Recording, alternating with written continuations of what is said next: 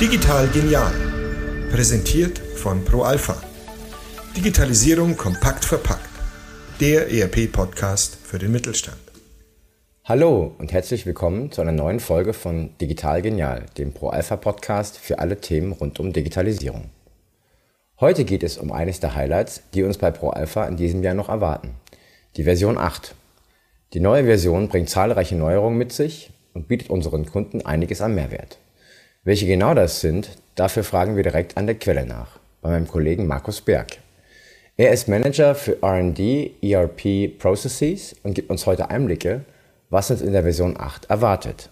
Hallo Markus, grüß dich. Hallo Ronny, schön, dass ich hier dabei sein darf. Ich freue mich auch, dass du dir die Zeit nimmst. Ähm, wir wollen ja heute über die Version 8 reden. Ähm, und dann starte ich direkt mal mit meiner ersten Frage. Was genau erwartet unsere Kunden denn in der Version 8?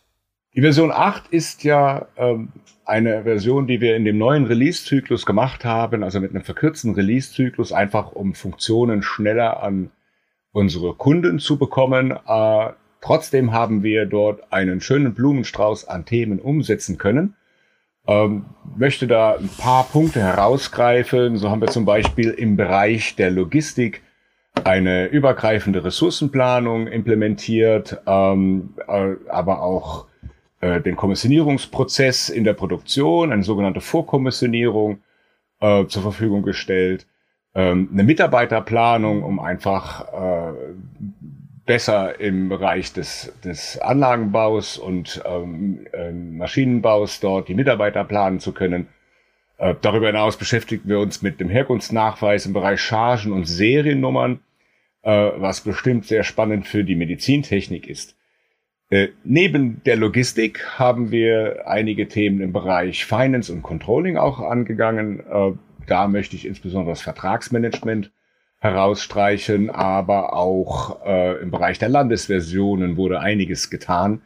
Ähm, dort wurden einige Funktionalitäten harmonisiert und ergänzt, um auch dort die Landesversionen auf einen aktuellen Stand zu bringen.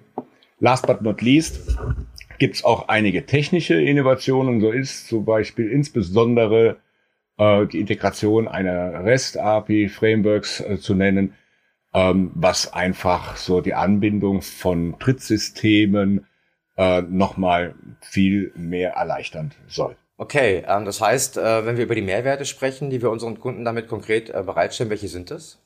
Ja, welchen Mehrwert bringt das unseren Kunden? Wir haben an vielen Stellen die Prozesse verbessert, äh, transparenter gemacht und ähm, effizienter gemacht. Die Kommissionierung im Bereich der Produktion, also die sogenannte Vorkommissionierung, ermöglicht es zum Beispiel, ähm, den Kommissionierprozess, der tatsächlich in der Produktion stattfindet, äh, in Verbindung mit, mit Packmitteln und Packstücken, viel genauer abzubilden und zum Beispiel äh, Aufträge, Produktionsaufträge zu kommissionieren, bevor ich sie wirklich richtig in die Fertigung gebe und zu sagen, okay, ich kommissioniere die Aufträge vor, äh, bis ich dann alles Material beisammen habe und kann das monitoren, bis, um dann den Auftrag zu starten, wenn das Material vorhanden ist. Ähm, Mitarbeiterplanung ist auch ein schönes Beispiel für die Transparenz, äh, dass ich entsprechend die Mitarbeiter in der Fertigung noch äh, viel besser planen kann nach nach Tagen und nach, nach Notwendigkeit, an welchem zum Beispiel Vormontageschritt brauche ich jetzt mehr Mitarbeiter, um diesen Vormontageschritt zu beschleunigen. Ähm, oder äh, wo kann ich mir gegebenenfalls mehr Zeit lassen? Ich habe dort viel größere Transparenz und viel mehr Eingriffsmöglichkeiten durch die, durch die Planung, um die Montage besser planen zu können. Ähm, anderes Thema war auch zum Beispiel diese äh, Herkunftsnachweis im Bereich Chargen und Seriennummern. Auch hier schaffen wir eine viel größere Transparenz und Nachverfolgbarkeit über die ganzen Produktstrukturen hinweg, äh, so dass ich nachher sagen kann, ja, welche Seriennummer ist denn in welchem Produkt aufgegangen, beziehungsweise welche Charge äh, wurde wo und wann ausgeliefert.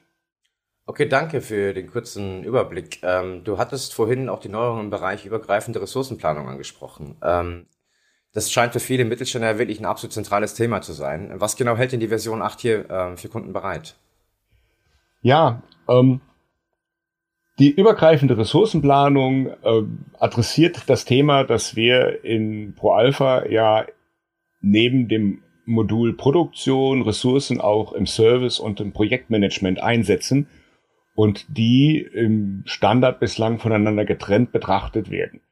Äh, tatsächlich ist es aber immer mehr so, dass Mitarbeiter aus der Produktion auch einmal auch im Service oder im Projekt tätig sein können und dann eine gemeinsame Planung dieser Ressourcen entsprechend schwierig wird, wenn die Module so voneinander äh, getrennt geplant werden.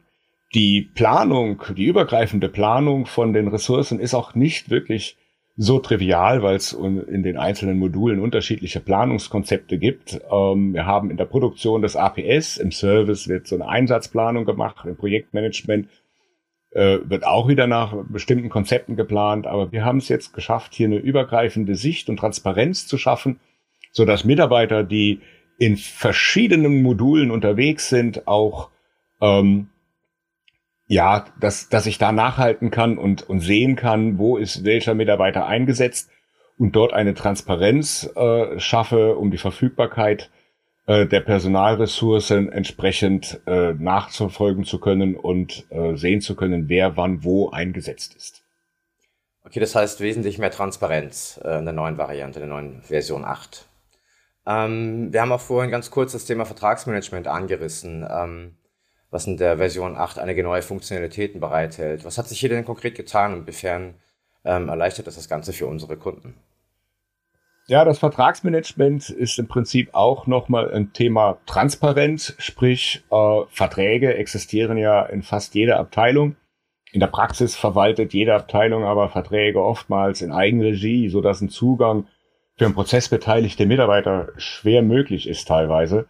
Das Modul äh, Vertragsmanagement schafft hier dann Abhilfe und berechtigt dann zuständige Anwender abteilungsübergreifend Verträge auf Knopfdruck einzusehen, um entsprechende Informationen zu erhalten und wertschöpfend zu verarbeiten. Das geht äh, so weit, dass wir aber auch äh, nicht nur die Einsicht haben, sondern auch äh, Prozesse darauf aufsetzen können. So kann ich natürlich bei dem Vertragsmanagement Ablaufdaten, äh, Kündigungsverlängerungsdaten hinterlegen, über die ich mich dann per Workflow informieren lasse, um dort auch Termine einhalten zu können. Ich habe aber auch die Möglichkeit, im Vertragsmanagement alles übers DMS entsprechend zu archivieren, zu scannen und, äh, und nachzuhalten, ähm, bis hin zu äh, wiederkehrenden buchhalterischen Aufgaben, die ich darüber abbilden kann, wie zum Beispiel Dauerbuchung, wenn ich eine monatliche Rechnung bezahlen muss, dass ich das entsprechend über das Vertragsmanagement abbilden kann. Okay, ähm, danke für das anschauliche Beispiel, äh, Markus. Ähm, jetzt haben wir die Version 8 äh, auf dem Markt. Äh, können wir einen Haken fast hintermachen. Ähm, magst du uns nun verraten, äh, wie die Roadmap ausschaut, also wie es weitergeht? Ähm, worauf dürfen sich unsere Kunden in der Zukunft noch so freuen? Ja, worauf dürfen sich die Kunden in den nächsten Versionen freuen? Ähm, wir haben ja jetzt äh, ein großes Thema gar nicht angesprochen, nämlich ProAlpha Ray, also ProAlpha im Webbrowser. Äh, das ist ja schon Bestandteil der Version 8 und ist verfügbar in der Version 8 für ausgewählte Kunden. Und ab Ende März ist es dann auch für alle Kunden nutzbar. Äh, damit wird ProAlpha im Webbrowser lauffähig, unabhängig vom Endgerät. Und das ist für uns schon der erste Schritt Richtung Cloud. Der nächste Schritt ist dann natürlich, äh, den Technologiestack, den wir im Hause haben, zu erweitern und einen neuen Technologiestack zu implementieren, um die Cloud-Fähigkeit noch weiter voranzutreiben. Auf der einen Seite und auf der anderen Seite natürlich auch äh, die Gruppenunternehmen, die wir in der letzten Zeit dazu gewonnen haben, wie äh, Corporate Planning, äh, CureComp und Böhme und Weiß, aber auch Tesoware, besser noch zu integrieren und ebenfalls in die Cloud zu bringen.